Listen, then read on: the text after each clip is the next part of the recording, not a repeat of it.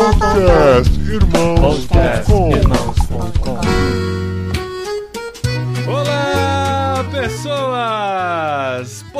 Podcastirmãos.com Jetlag entrando no ar. Eu sou o Paulinho, estou aqui, ou melhor, não estou aqui com o Gustavo porque ele acabou de voltar da Europa e eu não quero correr riscos. Ele tá lá na casa dele.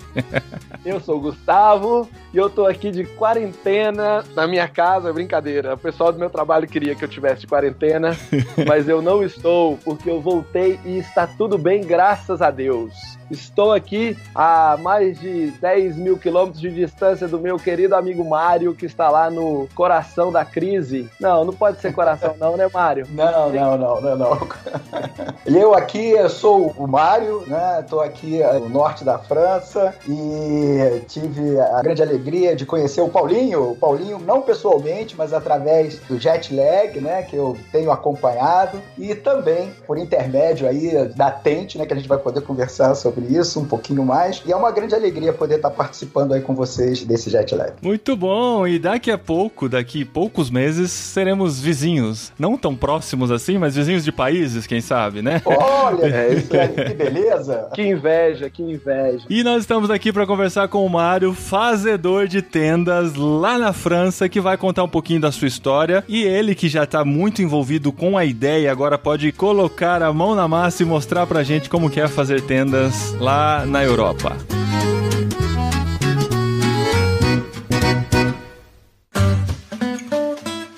Recadinhos do Jetlag, esposinha. Olha só, Jetlag tem recadinho. Tem recadinhos e tem esposinha, né? Que tá E estreando hoje aqui. Quem verdade. só ouve o Jetlag nem conhece sua voz, esposa. É, olha só que privilégio pra ele. E olha só, a gente tá aqui nesse apêndice do Jetlag desse mês pra divulgar algo muito legal que está acontecendo na nossa parceria com a Tente Internacional, Jetlag, podcastirmãos.com. No mês de março, aqui, ó, daqui uma semaninha, a partir da publicação desse episódio, vai acontecer o primeiro Go Experience.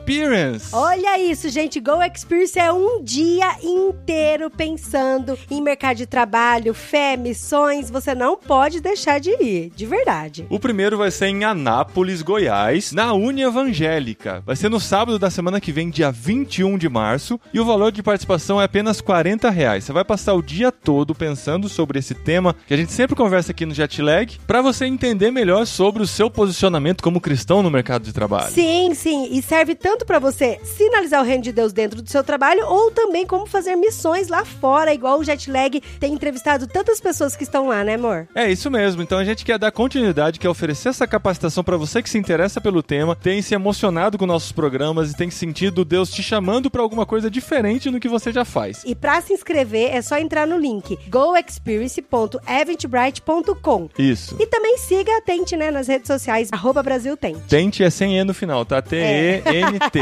Beleza, gente? Então tá aí, faça a sua inscrição, tem o link no post e participe. Se você é de Goiás, participe já na semana que vem. Mas em abril vai acontecer em São Paulo, capital, e tem outros locais já reservados para esse ano. Belo Horizonte e Rio de Janeiro também vai ter Go Experience. Fica ligado aqui nas nossas notificações, fica ligado nas redes sociais da Tente e de irmãos.com.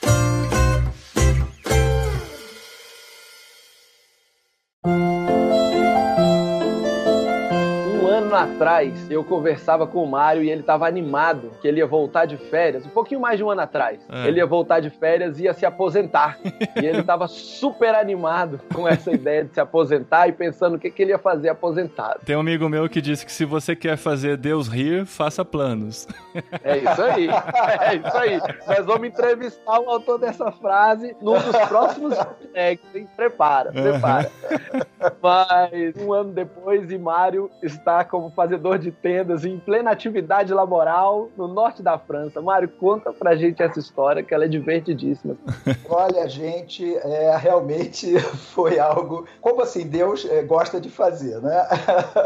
É, sem, assim, uma, uma grande surpresa, né? Porque, como você mesmo disse anteriormente, eu estava com meu requerimento de solicitação de aposentadoria em janeiro do ano passado e eu só estava apenas aguardando o término das minhas férias que eu estava gozando férias em janeiro, para entregar o requerimento. E no meio das minhas férias, ligo o diretor da minha empresa para que eu comparecesse com urgência. Né? Aí eu compareci, né? Fui lá para falar pensando que era algum problema referente a alguma pendência de trabalho que eu tinha deixado, alguma coisa assim.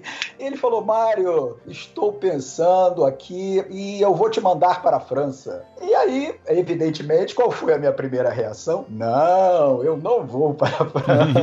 Você não quer, Mário, para a França? Eu falei: não, eu, eu vou me aposentar, já estou com o requerimento pronto e eu tenho assim um sonho, né? Porque esse meu diretor lá, ele sabe que eu tenho um trabalho da igreja e tal, e que o meu sonho era fazer missões em tempo integral e tal. Eu falei, não, agora eu vou ter oportunidade de poder me preparar melhor e tal. Aí ele falou, Mário, você tem certeza? Eu falei, tenho certeza, eu não quero. Aí retornei para minha sala. Retornando eu para minha sala, toca o telefone, atendo o telefone. Quem está no telefone? O pessoal não vai saber, mas é a nossa querida Sabrina, que é também da. É uma das da, diretoras da Tente. Uma das diretoras Brasil. da Tente. Brasil, ela pega o telefone, ela é uma amiga pessoal minha, né? A gente conversa sobre tudo. Eu comentei assim com ela. Falei assim, acabei de receber um convite de ir para a França, né? Aí ela me disse: Você não aceitou? Eu falei assim, não, não aceitei. Você está louco? Você já apresentou isso diante de Deus?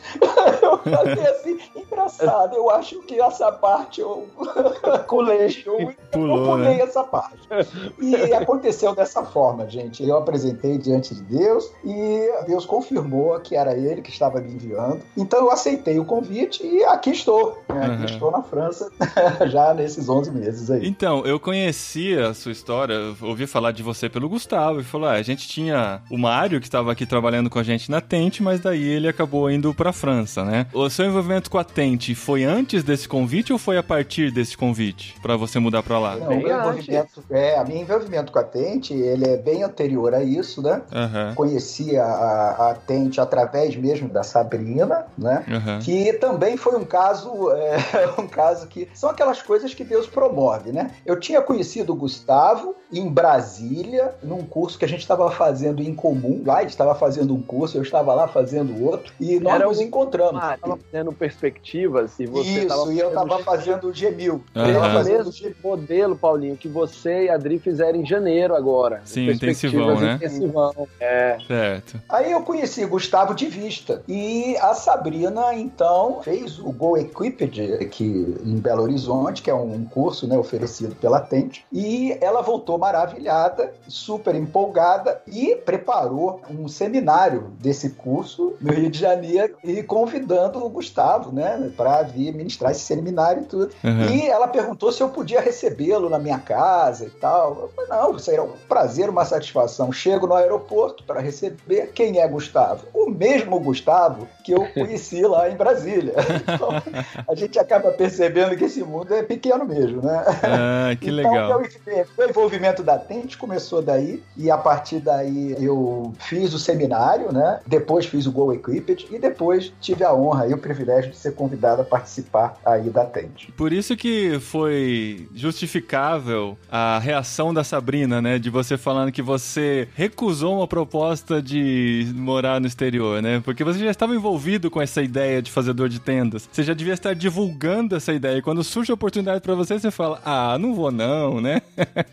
Olha só, quando você fala de uma coisa o tempo todo e promove aquela coisa, e de repente aquele assunto passa a ser seu, pra você, você não consegue enxergar. É. Eu me lembro de falar com o Mário, eu falei, Mário, que história é essa? Como é que você negou ser fazedor de tendas? Aí ele falou, Gustavo, na hora, na hora eu, eu tava focado que eu tinha que aposentar, olha só, anos como crente, entendendo missões. Eu tinha que aposentar e me tornar missionário. Aham. Ou seja, eu tinha que parar o meu trabalho para me tornar missionário. Mas isso estava embrenhado na cabeça dele. Porque ele já Tava, tinha eu- um discurso Eu vou dizer diferente. para vocês por que estava embrenhado na minha cabeça. Porque é, quatro anos antes eu cheguei para a liderança da minha igreja e falei que estava disposto a abandonar meu trabalho, abandonar tudo para servir o reino integral, né? Aham. E o pastor na época, né, o pastor presidente na época, ele olhou para mim, perguntou assim: quanto tempo falta para você se aposentar? Eu falei: ah, quatro anos. Então faz o seguinte. Apresenta diante de Deus se é para você se aposentar primeiro para depois ir para o campo. Aham. então isso era uma coisa que já Porque a aposentadoria é uma excelente forma de sustento, né? É, então. Claro, o governo claro, a sustentando ideia a essa. pessoa. Exatamente. Aham. Então isso já estava na minha mente. Então, assim, eu estava profundamente envolvido com fazedores de tendas, mas ao mesmo tempo eu achava que não era mais para mim, era para os outros, né? Aham. Então a surpresa surgiu. Mesmo porque foi com antecedência de 15 dias antes da minha aposentadoria. Nossa. Pois é. Pois é, foi no time certo. E vamos adicionar aqui, quando você voltar, você poderá se aposentar imediatamente? Poderei. Ou não. mas dependendo do que Deus Vai depender mim na do que. Deus quer. Vai É depender se aí. você vai exatamente. voltar, né, Mário? Tem isso também.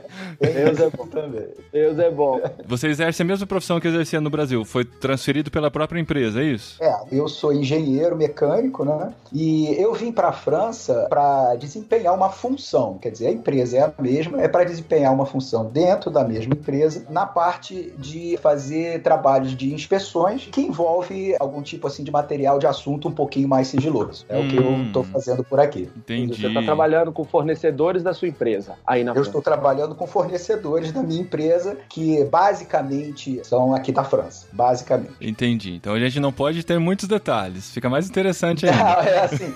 é, a gente vai falar assim, de uma forma, uma forma mais superficial, né? Pra, Aham. Tá Muito bom. bom. Aí os nossos ouvintes podem imaginar qualquer coisa. Fiquem à vontade. Pode, pode. Fiquem empresa que tem fornecedores franceses. Tipo, pode ser de qualquer tema, né? Apesar dele ser engenheiro mecânico. Mas que fique claro que é tudo legalizado, tudo dentro da lei, né? Claro, claro, claro, claro. Claro. É, sem isso aí, sem dúvida nenhuma. tá certo. E aí, então, a partir do momento que a Sabrina trouxe razão ao seu coração e falou: não, não tem por que não ir. O Gustavo também. Por que, que você vai recusar uma ideia dessa? Como é que você trabalhou isso na sua mente até decidir ir? Ah, o primeiro passo, é claro, evidente, foi acolher, né? acolher a opinião dos mais sábios, né? Por mais que sejam mais novos. É claro, né? A sabedoria independe da idade. Então, Olha só. eu, claro, fui buscar em Deus a confirmação de tudo isso, né? Eu precisava ter essa certeza no meu coração, mesmo porque havia já uma decisão tomada minha, mas que para mudar essa decisão eu tinha que ter essa certeza e essa segurança. E Uhum. nessa busca, Deus então confirmou realmente que era ele abrindo essa porta, abrindo esse caminho, e que ele tinha um plano comigo por aqui. mesmo. A decisão tomada até a mudança foi meio que fulminante, né? É, vamos dizer assim, quando o diretor me fez a proposta, eu perguntei a ele quanto tempo eu tenho para pensar. Ele falou cinco minutos. Aí foi daí que eu recusei. Aham. Daí, indo para minha sala do escritório, eu recebi o telefonema e nesse meio tempo eu percebi que era para participar de um processo ainda, né? A gente tinha que passar por um processo de aprovação para ir, né? Então tinham exames médicos, tinha provas de línguas e tal, para eu Uhum. poder vir para cá, língua inglesa, não era nem a língua francesa, depois eu dou mais detalhes sobre isso. Então, Uhum. eu falei assim: bom, é um processo seletivo, então eu vou ter tempo de apresentar diante de Deus. Ótimo. Aí eu voltei, então, na sala do diretor, porque até então eu tinha recusado. Isso tudo no mesmo dia, né? na- Assim, em questão de menos de uma hora, isso tudo. Eu voltei na sala do diretor e falei com ele: falei assim, olha, então, eu pensei melhor, como é um processo seletivo, eu aceito participar do processo seletivo. Porque os processos seletivos na minha empresa, eles englobam três, quatro pessoas, eles sempre colocam pessoas para participar, porque pode haver problema com algumas e tal. Falei, bom, a vaga era uma só. Falei, não, eu participo do processo seletivo. E isso na minha mente, eu pensando e orando com Deus, falando, bom, Deus pode quebrar minha perna, eu não vou. o Uhum. meu exame, o meu exame de sangue dá todo errado, né? E aí, poxa, eu não sou aprovado, né? Pô, eu tenho idade, né? Pô, vai lá que o meu triglicerídeo tá alto, né? E tal, aí eu não sou aprovado no exame e tal. E com tudo isso, eu teria tempo para apresentar diante de Deus. E aí, novamente, retornando para minha sala, o telefone toca novamente. E aí Hum. era o responsável por este trabalho aqui na França, por esta função na França. Hum. E ele pega o telefone e fala: Parabéns, Mário, você foi o selecionado. Aí eu falei: Mas não é um processo seletivo. Ele: Ah, só tem você. que ótimo. Então, eu não tenho casa própria, então eu morava alugado, tinha um carro. Então eu tive que me desfazer. E ele falou assim: Você vai dia 28 de março. Hum. E aí eu tive que me desfazer de tudo, às e tal, e me desfiz do carro, do apartamento e tal. Tudo assim, muito corrido, né? Extremamente corrido. O meu visto saiu dois dias antes da viagem. Uau! É, foi assim. é, é, a passagem já estava comprada. E você torcendo se- negarem o visto, né? Pra dar pra algum negar problema. o visto, pra dar tudo errado. Eu acho que o título vai ser o Fazedor de Tendas Relutante, né? É. Não, o fazedor de tenda que nunca imaginou que seria ele. É. Mas olha, gente, foi coisas que só Deus mesmo para mover. No final das contas, foi tudo certo, né? Como tudo que é de Deus. E tá sendo uma experiência maravilhosa. Já tinha estado na França antes? Tinha estado a turismo, né? Aham. E em turismo, a gente não tem, assim, exatamente a ideia de como é, né? Uhum. Como é o way of life, né? Sim, sim. Então, os olhos do turista, o óculos do turista, né? Ele é completamente diferente daquele que vem passar um tempo maior que vem viver aqui. Sim, sim. Ah, isso é em todas as realidades, né?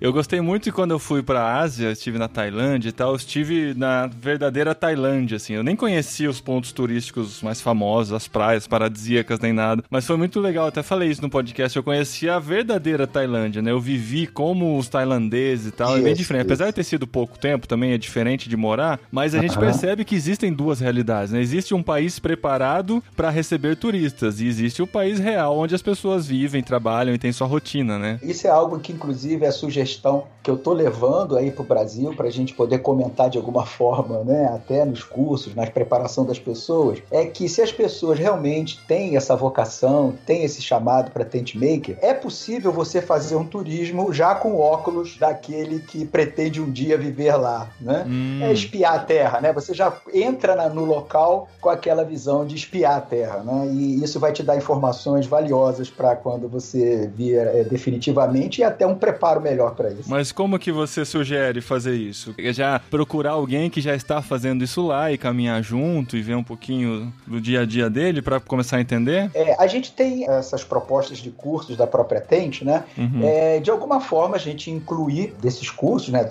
seja o Go Equip, seja até no próprio seminário, onde for mais aplicável, a gente já introduzir que as pessoas que sentem isso, quando elas forem fazer o turismo, isso como uma informação. E a dica é mudar esse óculos, é você já visitar o lugar intencionalmente querendo perceber aspectos do cotidiano daquele local, da vida Uhum. e desse way of life que eu falei anteriormente. Entendi. Pois é, eu fiz uma viagem desse estilo, né? Fui lá na Espanha querendo olhar o país e, e ver se era um país que encaixava com a minha família. E eu ficava o tempo todo me policiando para não me empolgar demais.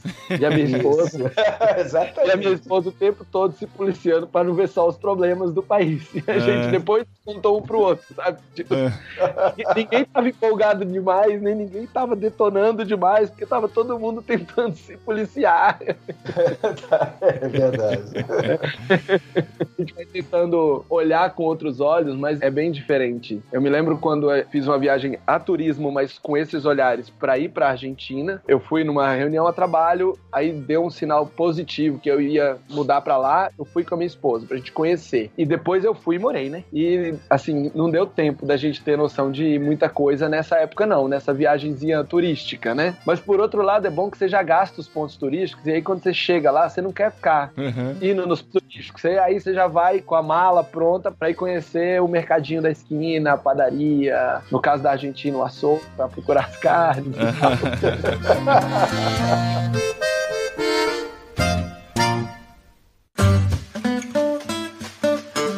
Mas, Mari, e aí então? Você tinha esse olhar turístico da França e agora chegou aí pra uma vida até nem é tão próximo de Paris, né? Você tá mais ao norte ainda, mais no frio. Como é que foi esse choque pra você? E eu quero saber também do choque cultural que geralmente acontece depois do quinto, sexto mês morando em outro país. É, bom, vamos lá. Eu tô a pouco mais de 350 quilômetros ao norte de Paris, né? Eu tô na Normandia, Olha só. numa cidade chamada Cherbourg. A temperatura realmente é temperatura baixa, mas eu tô próximo ao mar, né? Eu tô próximo daquelas praias do desembarque da Segunda Guerra Mundial, Sim. né? Aquela, aquela do soldado Ryan, o resgate do soldado Ryan. Aham. Eu tô mais ou menos perto daquela região ali, entendeu? Então, Sim. com relação assim à transculturalidade, né? Quando a gente chega aqui, a gente não acha que vai ter nenhum tipo de problema. Por quê? Porque a gente está num país de cultura ocidental, num país que tem uma origem da língua latina e assim a gente acha que eh, não vai ter nenhum problema. Mas é claro que aqui não tem os efeitos né, mais chocantes da transculturalidade quando você vai para um país eh, da Ásia ou né, que você tem um choque cultural muito grande. Mas aqui você só tem uma adaptação, mas é mais da parte comportamental, né? Hum. que são aqueles códigos da vida em sociedade, né? Que você não pode pegar na pessoa, que você não faz perguntas sobre a vida da pessoa. E tudo isso você vai aprendendo aos pouquinhos, né? Tô aprendendo errando, né? Bastante. E aprendendo errando. E esse errando, ele traz algumas consequências, né? Porque as pessoas começam a te olhar e falam assim, poxa, esse camarada intrometido, quer saber da minha vida? É. Como assim você não pode perguntar nada da vida da pessoa? Você não pode nem saber o que, que ela faz, onde ela mora, que lado que ela tá indo? Como é que é essa questão? É, tudo isso, assim, é o que eu pude aprender até agora, né? Pelo menos aqui no norte da França. É claro que quando você vai para Paris, uma cidade mais cosmopolita, isso muda um pouco, né? Mas aqui eu tô no norte da França, numa cidade pequena, que você tem aquela coisa mais arraigada do francês tradicional, né? O relacionamento, ele tem níveis, né? Como em todo local. Porém, aqui, a evolução do nível, ela tem que ser, assim, muito combinada entre os dois. Então, vou tentar me explicar melhor. No primeiro contato, você só conversa sobre amenidades. Você não fala de você e a pessoa não fala dela. A gente vai falar sobre o geral, o genérico. Tipo, como tá o E aí- clima, essas coisas? É, o clima e vamos tomar um café já é um segundo step. Tomar um café já é um segundo nível. Isso aí, no café, você já pode falar sobre a sua profissão, você pode falar do seu dia a dia, mas sem entrar em nenhum aspecto mais íntimo, do tipo salário, seus gostos. A pessoa, ela passa para você que ela não tem interesse nenhum em saber nada de você. Olha só. Se ela quiser saber algo, ela vai perguntar. E a ela, ao te perguntar, ela tá te dando o direito de também perguntar a ela no mesmo nível que ela perguntou. Entendeu? Uhum. Então, é um nível que você vai dando determinadas liberdades aos poucos. Você pode falar com uma pessoa durante um ano inteiro e jamais saber nada sobre ela. Aham. Mas vocês não acham que, assim, no interior do Brasil, isso é bem absurdo? Mas se você pensar numa cidade como Brasília ou São Paulo, isso já é uma prática até menos assustadora, né, da gente imaginar, né? Eu acho que conforme as pessoas estão ficando mais distantes umas das outras, parece que isso até é mais comum nesses grandes centros, não? Você não acha, Gustavo? Ou aí em Ah, Brasília não você não sente isso? É, assim, aqui em Brasília, é assim, se você sentou pra tomar café, aí já tá meio que liberado, né? É claro que existe o tabu do salário e tal, Sim. mas Eu, como bom carioca, eu. Nossa, a pessoa, eu, eu não sei o nome dela, ela não sabe o meu nome e a gente conversa sobre tudo. Sim. Foi muito chocante com um carioca, sabe? É, não, eu, eu entendo, eu entendo que assim, pra gente também é, né? Ainda é bastante, mas parece que assim, ó, mesmo o Brasil tá caminhando pra isso nos grandes centros, eu né? acredito, eu acredito que sim. É. Acredito que sim. Sim, É. e, e é o que acontece, teoricamente, nas grandes cidades. Agora, pelo que eu tô entendendo, isso é o que você encontrou no interior mesmo da Porque França. isso é da né? cultura dele, isso é Sim. da cultura, não, é da parte comportamental deles. Ontem mesmo eu estava conversando com uma menina lá, uma francesa do trabalho. Assim, a gente já tem um nível em que eu posso falar com ela, é, eu tenho assim um pouco de dificuldade de relacionamento porque vocês são muito fechados e tal. Uhum. Aí ela, ela usou esse termo, né? Assim, nós temos a nossa bolha. Hum, Eu tenho o meu espaço e não não ultrapasse ele, a não ser que eu assim o permita, entendeu? Então ela foi Isso já clara. é de trabalho com ela. É. Isso, isso. Isso é consciente, você entende que isso é consciente, né? Porque você Consciente, repara isso consciente. porque você está percebendo como um estrangeiro, mas eles têm consciência de que é assim mesmo. Tem consciência. Eles fazem isso de forma consciente, porque o terceiro nível, que é aí então o nível que você consegue dizer assim que você começou uma amizade, é quando eles convidam para casa. Sim. né? Então, quando eles convidam para casa, então eles ali é, franquearam uma coisa que já chega num nível de você poder perguntar coisas mais pessoais. Mas exatamente. isso já é, é um nível bem avançado mesmo, né? é um nível bem avançado. Pra Espanha, pelo menos o que me disseram é que quando a pessoa te chama pra casa dele, ele tá quase te considerando como da família já, assim. É uma intimidade muito grande. Exatamente. Não, aqui não. Aqui é que ele já te considera como uma possibilidade de amizade. Ah, tá. Talvez até mais fácil. Na Espanha, quando ele te chama, essa etapa já passou. É. Não, não. E você tem que passar pelas três etapas, você não consegue pular, né? Então, antes de ir para casa, o convite para casa, você tem que passar pelo café obrigatoriamente fora da sua casa. Então não dá para pular os step, não. Aham. Tem que fazer o step um, um após o outro. Maria, agora a nossa curiosidade, que deve ser de todo mundo que tá ouvindo. Alguém já te convidou? Não, ainda não convidou, mas eu já cheguei no estágio de convidar. É. Ah, ok, ok. Você já conseguiu convidar alguém. Já consegui convidar. Mas a pessoa aceitou? Não, ainda não aceitou. Eu convidei. Olha só. E são quatro pessoas que eu convidei, porque você convidar também individualmente, eles acham meio estranho, assim. Ah, Mas aí isso tudo ele está envolvido numa condição de contorno aqui do tipo de atividade minha, que dificulta um pouquinho mais esse aspecto. Mas eu acho que em outro tipo de atividade, em que você tem um contato permanente dentro de um mesmo ambiente de trabalho, Ah, isso sim. fica mais facilitado. Eu me lembro, Mário, de você me explicando que como você trabalha com os fornecedores, você fica com a sua equipe da sua empresa e vai no fornecedor e volta. Você não fica lá o tempo todo, né? São vários Não, fornecedores. é, na verdade, eu estou dentro da matriz do fornecedor, Ah, tá. Sendo que o meu escritório, como eu falei antes, como envolve algumas coisas de assuntos confidenciais, eu fico num escritório separado. Então, eu não fico no mesmo local de trabalho da Que empresa fornecedora, que os franceses. Então, o meu trabalho, ele é basicamente de fazer alguns tipos de garantia de qualidade, algumas coisas assim. Então, o meu prédio é um prédio segregado e neste prédio eu fico confinado, eu não posso circular. Eu só saio do meu local de trabalho e tenho contato com esses franceses durante a atividade da garantia de qualidade. É claro que isso é diariamente, mas eu tenho contato com um francês por dia, sendo que eles fazem rodízio. nossa. Então, é tipo assim, numa semana eu encontro cinco franceses diferentes durante quatro, cinco horas. E é isso que é o meu dia a dia. Nossa.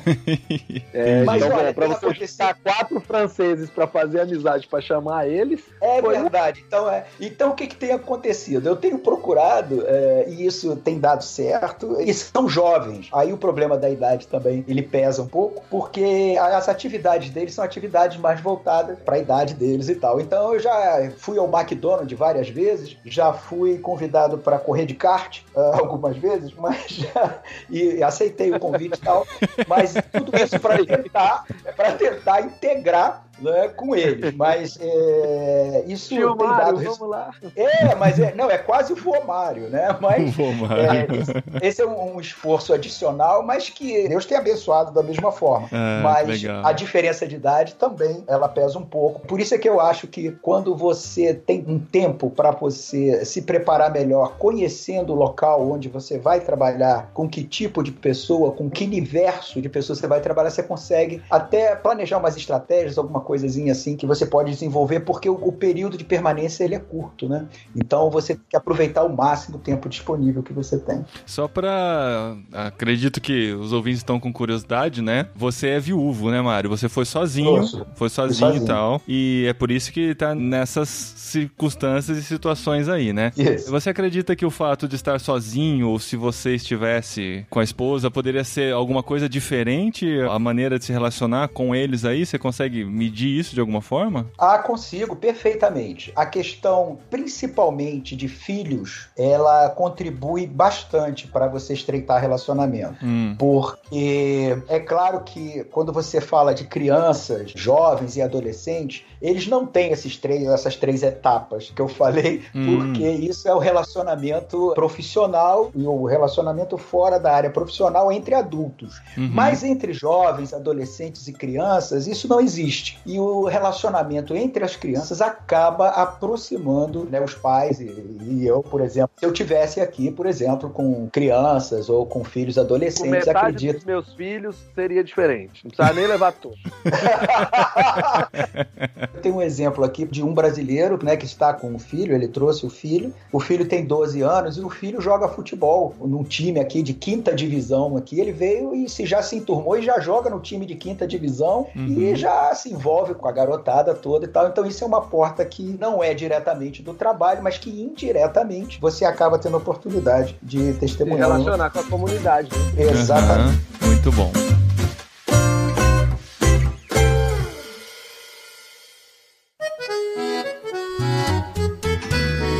Mas fora do trabalho, Mário, como é que é a comunidade aí, a cidadezinha que você vive? Você conseguiu se relacionar com. Sei que você trabalha muitas e muitas horas, mas você conseguiu se relacionar com vizinhos, sei lá. Você encontrou É. uma igreja aí? como é Isso, que, vamos como é lá. que é fora do mundo aí do seu trabalho, mas vivendo dentro da França? Vamos lá, fora do, do trabalho, eu tô numa cidade pequena, bem pequena mesmo, que tem uma série de problemas, tipo aqueles engarrafamentos que te atrasam dois minutos, três minutos, uma coisa terrível. É, tem, assim, as distâncias são terríveis, né? Você dura, pô, um lugar longe para você ir, você faz 20 minutos caminhando. Uhum. Então, assim, é, só- é uma, é uma cidade que tem bastante problema com relação a isso. Então, é uma cidade pequena. O meu ritmo de trabalho, ele é um ritmo de trabalho muito intenso e que envolve horários que, para a região que eu estou, ele acaba influenciando. Porque eu entro no trabalho às 7 da manhã e isso se estende até 6 ou 7 horas da tarde, da noite, né? Uhum. Então, a vida aqui ela é uma vida típica de uma cidade pequena em local frio, né? Que a partir das 18 horas, 19 horas, o pessoal se recolhe, à exceção da juventude, que aí eles já vão se reunir nas casas e tal, ou então os mais jovens vão para um barzinho, para um pub, para conversar e tal, e se divertir. Uhum. Então, no caso de conhecer gente de fora, eu só tive a oportunidade de conhecer duas pessoas de fora, mesmo porque, por exemplo, aqui eu moro num prédio, mas sabe aquelas tipo aquelas casas medievais? Uhum. Ah, o Gustavo vai ter oportunidade de ver aqui, se o coronavírus permitir. É, aqui tem um. Bom, mas eu vi casas medievais lá na, lá na. Casa- Não, eu falo aqui eu estou, aqui eu estou. te, te visitar. E o que acontece é que, assim, são apartamentos, né? Então, aqui, é, um- é tipo uma casa daquelas antigonas que foi dividida em apartamentos e tal. Então, são seis apartamentos e que eu não encontro ninguém hora nenhuma, dia nenhum. Então, assim, os horários não combinam, eu não cruzo com pessoas. Então, eu tenho procurado andar pelos locais, mas como eu falei, aquele negócio do relacionamento, você, mesmo se você quiser sentar num barzinho, a possibilidade de você conseguir o contato com uma pessoa sentado num barzinho, ela é difícil, ela não é fácil. A não ser que você já leve um francês com você.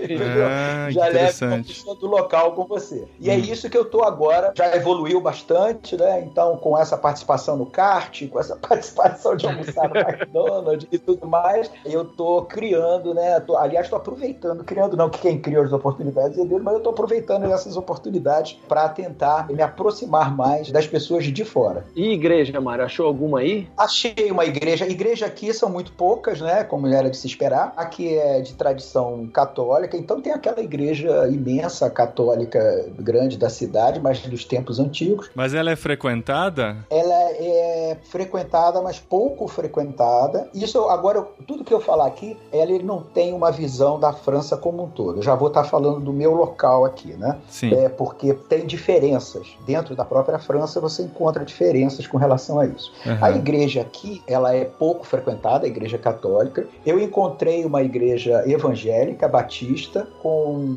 aproximadamente 30, 40 membros, dos quais 90% são estrangeiros. Ah, Aqui acontece uma coisa muito interessante, que é o seguinte: aqui nós temos a liberdade de religião, né? Mas a liberdade do cidadão ela está acima da liberdade da religião. O que, que significa isso? Significa que você tem liberdade para praticar a sua religião, você não será perseguido, mas você não tem a liberdade de fazer com que os outros sigam você. Então você não pode evangelizar, por exemplo, esse evangelismo que a gente costuma fazer de rua e tal, que as igrejas costumam fazer. Aqui, a liberdade que eles proclamam aqui é que a liberdade individual não permite que você chegue diante de uma pessoa e tente falar sobre a sua religião ou evangelizar na rua ou entregar uma Bíblia, entendeu? Isso é muito mal visto aqui. Hum. É, relacionamento na igreja, ela é uma igreja pequena, mas uma igreja que está lutando, tem procurado, tem feito um trabalho. O evangelismo da igreja,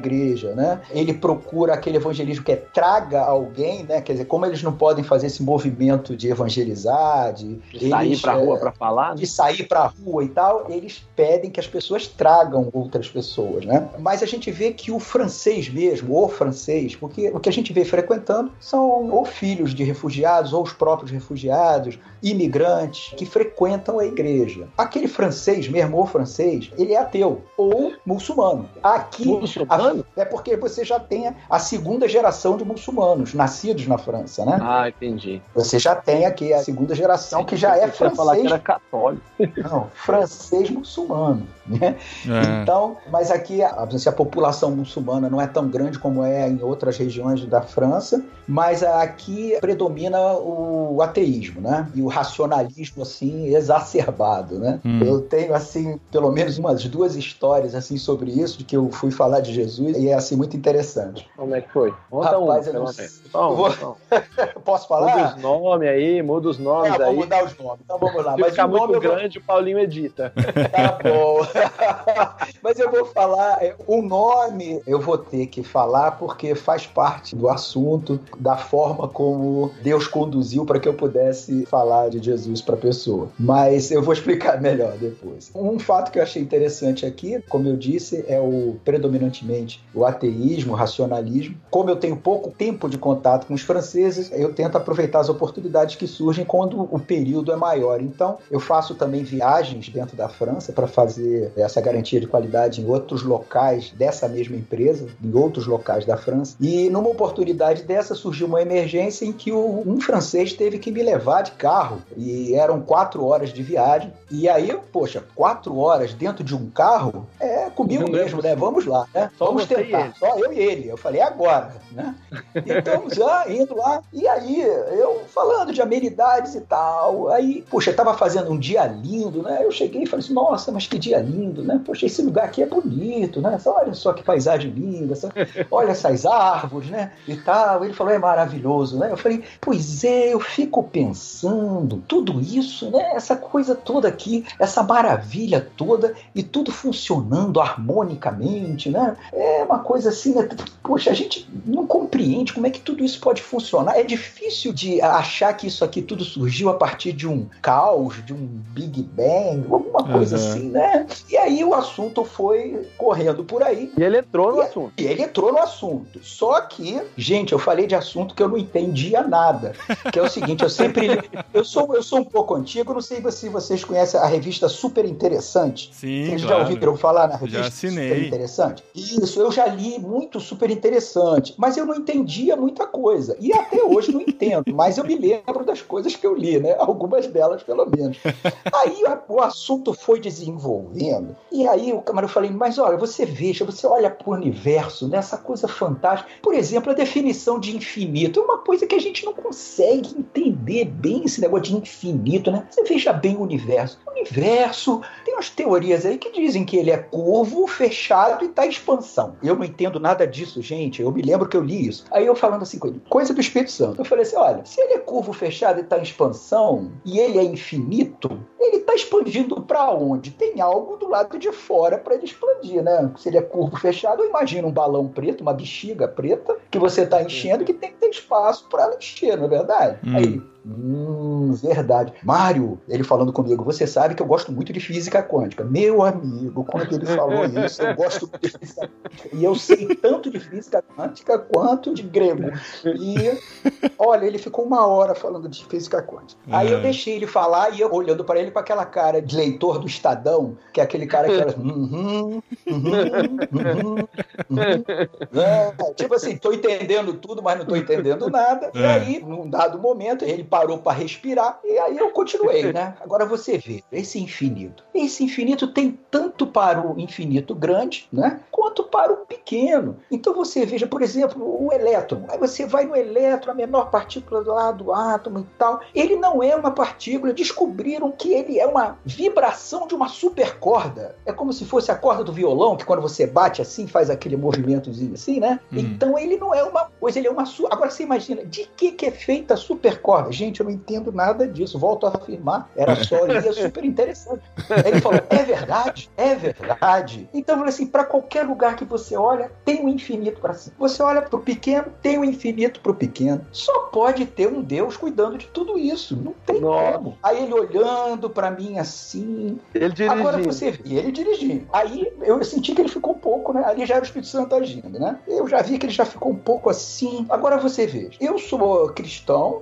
creio nesse Deus, nesse Deus que não é infinito. Aí ele me olhou mais assustado. Esse Deus que eu creio ele não é infinito. Ele é maior que o infinito. Ele criou o infinito. Uhum. Aí o olho dele já ficou daquele tamanhão. Aí eu falei assim: e além disso tudo, ele é um Deus pessoal e relacional. Ele se relaciona com a gente. É uma coisa fantástica. Daí para diante, dá-lhe Jesus e depois, se der tempo ainda, vou partir agora para o segundo exemplo, que é um rapaz que o sobrenome dele aqui é Carpentier. É. E o nome dele não se escreve da forma como é carpinteiro em francês, mas em francês se fala da mesma forma que é o Carpentier Uhum. foi outro que eu viajei e tal. E aí o, o assunto com ele já era diferente, porque o assunto dele não era física quântica, era história. Interessado na história do Brasil, querendo saber de quem estava aqui quando os europeus chegaram, se era índio, como é que era o índio e tal. E aí foi desenvolvendo o assunto. Aí eu não via saída para entrar no assunto com ele. Eu falei assim: bom, vou falar com ele assim: olha, eu tô com dificuldade de fazer amigos aqui na França. Você tem alguma sugestão assim? De, o que, que eu posso estar fazendo? Será que se eles souberem que eu sou cristão, eles vão me tratar de forma diferente? Aí ele, hum? Bom, por quê? Porque eu não tinha o nível de intimidade para falar que eu era cristão. Mas eu aproveitei uma outra linha do tipo, tô com dificuldade de fazer amizade, e disse que se eles soubessem que eu era cristão, eu ia ter dificuldade. Nesse momento você estava se declarando cristão e o cara. Eu estava me declarando cristão para ele. Ele falou assim: não, você não vai ter problema nenhum, mesmo porque eles não vão te perguntar. Aí eu falei assim: ah, tá. tá bom. Aí eu vi que o assunto por ali não ia render. Aí eu falei: não, mas é porque eu vou ter que voltar rápido pro hotel, porque eu tenho que fazer ainda uns trabalhos, que eu faço uns outros trabalhos lá pro Brasil. Ele falou assim: ah, você faz outros trabalhos? Não, eu faço, faço, eu faço os outros trabalhos lá pro Brasil, então eu vou ter que sair mais cedo hoje. Ele falou: mas você tem outro emprego? Eu falei: não, não, não tenho outro emprego, não. É que eu sou cristão, né? Como eu já te falei, eu trabalho. E eu faço algumas coisas para minha igreja que envolvem, inclusive, de assistência. Aí já deu, porque na parte de assistência social ele já se interessou. É. Aí ele falou: mas como? O que, que vocês fazem? O que, que vocês fazem? Não, a gente ajuda as pessoas mais necessitadas. Tem a parte de missões, que as pessoas né, vão para outros países e tal. Ele falou: é, aqui na França tem isso também. Eu falei: é, é verdade. Ele- aí ele- o assunto foi desenvolvendo de tal forma que ele chegou e falou assim: Mário, você é uma pessoa interessante. Você já pensou em ser artista? Eu falei: Ih, caramba, ele tá achando que eu sou palhaço, não é possível. Aí ele falou assim: não, por que, que você tá falando? Não, porque você é divertido, você é alegre. Eu falei assim: não, mas eu não sou assim, não. Não sou nada disso, não. Isso aí é porque Jesus. aí pronto, aí entrou. Eu falei, não, porque Jesus, eu como cristão, né? Jesus, quando a gente conhece, se relaciona com ele, ele transforma a vida da gente. Então, isso que você tá vendo de alegria em mim é, é externando, né? Esse relacionamento que eu tenho de. O quê? Você se relaciona com Deus? Você fala com ele? Uau. Aí ele falou assim: e eu tenho um amigo assim. being Poxa, mas esse amigo, rapaz, ele é um cara muito bacana. Ele falando, ele é muito bacana, mas ele é esse negócio aí. Ele tem uma coisa que eu acho muito ruim. Eu falei, o quê? Ah, rapaz, ele, ele assim, tudo ele pede para Deus ajudar e tal. E isso eu não gosto muito, porque assim, é como se ele não quisesse ter a responsabilidade de fazer. Então, tudo ele pede para Deus fazer. E aí eu falei: "Ah, não, não é assim, não. O relacionamento com Deus dele não é assim, é porque ele tem Deus como um amigo.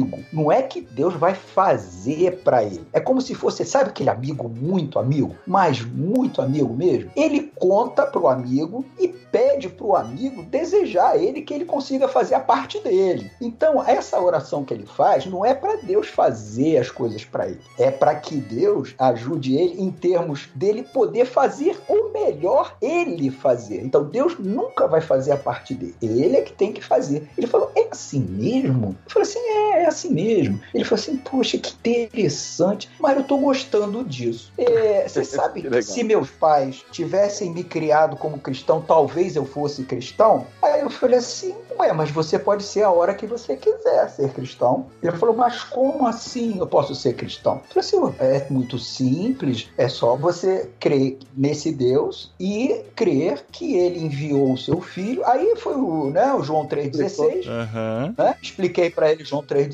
e tal. Ele falou assim: Mas como é que é isso? Eu posso falar com Deus? Me ensina. Eu falei: Hum, isso eu não posso fazer. Aí, como assim não posso fazer? Não, rapaz, porque falar com Deus é uma experiência pessoal. É simples a beça. É só você falar com ele e ele vai falar com você. Fica tranquilo. Ele falou assim: Ah, mas eu tenho dificuldade de acreditar nessas coisas. Aí eu falei assim: Olha, vamos fazer o seguinte. Eu conheço um livro que, inclusive, vai ser muito bom pra você, porque ele tem o seu nome. O título do livro tem o seu nome. Ele falou: É verdade? Eu falei: É. Chama-se Mais que um Carpinteiro. Aí ele falou assim: Como assim, mais que um carpinteiro? Eu falei assim: não, é um livro de uma pessoa que. Quem escreveu esse livro era uma pessoa que queria provar que Deus não existe e tal, e fez um esforço danado para isso. No final das contas, a conclusão que ele chegou era que Deus existia e ele acabou é, entregando a vida dele, né, para Jesus e tal. E esse livro, ele é um livro bastante interessante. Aí acabou o assunto ali. Cheguei da inspeção uma semana depois, cheguei aqui em casa, Amazon direto, pum, né? Comprei o livro em francês, só tinham Uhum. dois exemplares na França, no Amazon da França. Pedi os dois exemplares, veio os dois exemplares. Quando chegou aqui o livro, aí foi o que aconteceu que eu achei mais legal. Eles aqui, eles não estão habituados em a pessoa presentear a outra sem motivo nenhum. Hum. Então, o que, que eu fiz? No meio de uma inspeção dessa de qualidade, a gente faz inspeção às vezes num local em que ficam vários inspetores, tanto brasileiros quanto franceses, mas em bancadas diferentes. Mas a gente consegue enxergar um ao outro, assim, né? E aí eu peguei o livro numa dessas inspeções, que era ele, o inspetor que estaria comigo, e falei: Ah, aliás, eu lembrei aqui, eu trouxe aquele. Lembra aquele livro que eu falei com você? Eu trouxe aqui e dei para ele. A reação foi a mais inesperada possível. Porque ele olhou: Você está me dando? Falei, não, estou dando, é para você, é um presente. Aí ele, um presente? É tipo assim, não faz sentido, né? Aham. Não, faz sentido você me dar um presente. Entendeu? Tipo, não entendi. Aí né, eu falei assim: não, é um presente. Aí você lê, e aí depois a gente pode conversar sobre o assunto e tal. Aí ele falou: ah, tá, muito obrigado, muito obrigado. Ficou vermelho, com vergonha tal, e guardou o livro na mochila. E o mais legal aconteceu depois. Quando ele estava saindo, os outros inspetores, que eu pensei que não estavam nem aí, estavam todos olhando quando eu dei o presente para ele. E foram todos em volta dele. Eram uns seis, mais ou menos. Fizeram um círculo em volta dele. O que, que ele te deu? O que, que ele te deu? Então, não sei o quê. Aí ele foi lá e mostrou o livro. Ele falou, tá em português, né? Ele falou, não, tá em francês, cara. Aí foi a curiosidade dos outros. Aí foi muito bacana. Ele tá lendo o livro ainda, né? Tô aguardando aí o retorno. Aproveitei o segundo exemplar e dei para esse outro da física quântica, que já leu, já voltou e já quer conversar comigo sobre o assunto. Olha e só. mais trouxe uma sugestão de livro para mim também. É, que ele vai comprar para me dar também um livro, mas aí é sobre o que?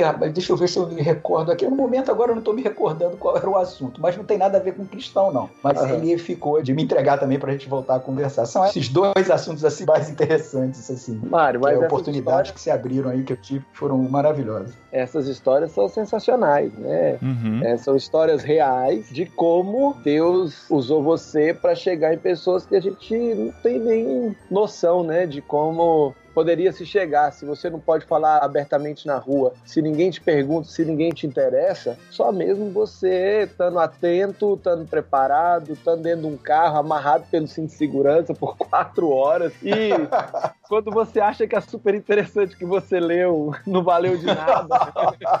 Entendeu? Deus vai lá e, e, usa tudo que a gente aprendeu, né? A gente está sendo preparado é mais é diversas formas. É fantástico ver, né? Como Deus usa situações que a gente menos imagina, né? Para fazer a sua Exatamente. obra. E você tá aí, tá aí fazendo a sua parte, tá feliz, dá pra perceber que você tá feliz, você ri bastante. a gente ah, ri junto com você. Boa, boa. Já passou o choque cultural, já se conformou que na França não tem pão francês. Exatamente. E tá aí curtindo. Na França não tem pão. Gente, vocês que estão ouvindo esse podcast e que não conhecem ainda a França, não tem pão francês. Aquele pão francês que a gente come no Brasil é brasileiro. É brasileiro, é. O pão francês daqui é o croissant. Ah, e a última curiosidade, você falou, depois ia falar sobre isso, mas você se comunica com eles em inglês, é o suficiente para conversar. Na verdade, isso para mim ainda é um desafio pelo seguinte, eu aqui por obrigação de contrato, eu só posso me comunicar no trabalho em inglês. Por quê? Como envolve negociações e discussões de caráter técnico, a dificuldade da língua tem que ser igual para os dois lados. Então, por contrato tem que ser inglês. O brasileiro falando inglês e o francês falando inglês. Uhum. Mas quando você vai falar sobre assuntos mais importantes como esse, em que você vai falar de você, em que você vai falar, por exemplo, com um ateu que é racionalista, que é super culto, eles não vão dar crédito se você não falar na língua dele deles. Se você não falar o francês e um francês bem falado, porque é tipo assim, como você vem falar comigo a respeito desse assunto, sequer você consegue falar minha língua direito. Porque tá isso. tá ligado muito a uma coisa de intelectualidade, entendeu? Então, isso é um desafio porque, na verdade, eu não tenho um francês suficiente para entrar nesse nível de discussão, entendeu? E, ao mesmo tempo, o meu inglês está piorando drasticamente. porque Como assim? É porque o inglês deles é trágico. E você passa o tempo inteiro falando um inglês trágico. O que está acontecendo? Eu não estou tendo oportunidade de, vamos dizer assim, praticar o inglês raiz. Eu estou praticando o inglês afrancesado, né? Que é uma é, coisa uh -huh. muito. é igual meu pai. Meu pai voltou da Espanha falando: Eu quero conectar na rede Wi-Fi. Mas é mais ou menos por aí mesmo. Eu senti que isso estava acontecendo porque semana passada, né, também fui fazer uma inspeção fora da França, fui na Inglaterra, em Manchester, e quando cheguei lá, fiquei num hotel e tal, também numa cidade pequena, afastada e tudo. Aí cheguei no hotel, o recepcionista lá falou comigo e eu tive dificuldade de entender. Eu falei, nossa, já tô sofrendo o negócio do inglês afrancesado. o efeito do francês já tá me causando dificuldade é. no inglês.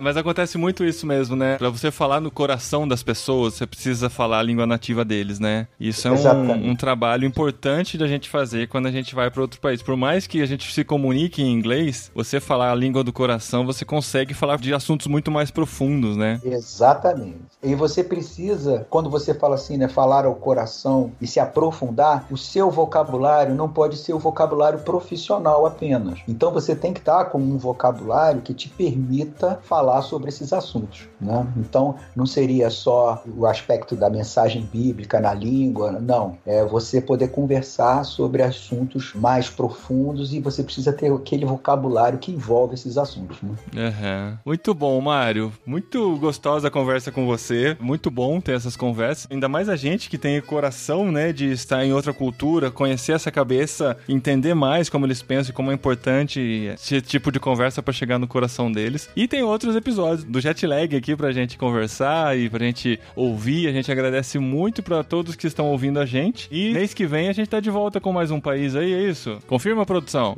Confirma. Mês que vem a gente tá de volta e tô planejando uma surpresa aí. Vamos ver se a gente consegue executar essa surpresa, que é um podcast de ponta cabeça. Vamos ver como é que ele vai é. funcionar. Se a gente vai dar conta, Paulinho. Vai, vai sim. Se der conta, os nossos ouvintes também darão conta. E Mário, para mim um prazer enorme conversar e ouvir as suas histórias, as risadas e tô ansioso para te visitar, torcendo pro coronavírus não me impedir de ir. Acredito que não impedirá. Acredito que essa Não, não. viagem vai fluir bem. Vou contar notícias e histórias do seu campo nos jet lags que nós vamos gravar mais pra frente. Ah, eu que agradeço, né? Porque é sempre muito bom e a gente tá, né? Assim, entre amigos, irmãos amigos, né? E poder falar um pouquinho do que a gente tem vivido aqui. É evidente que isso é apenas uma parte, mas, poxa, foi uma grande satisfação, uma grande alegria poder dividir um pouquinho disso tudo aí com vocês. Foi muito bom mesmo. Valeu, Mário. Brigadão. E a gente se vê na Europa.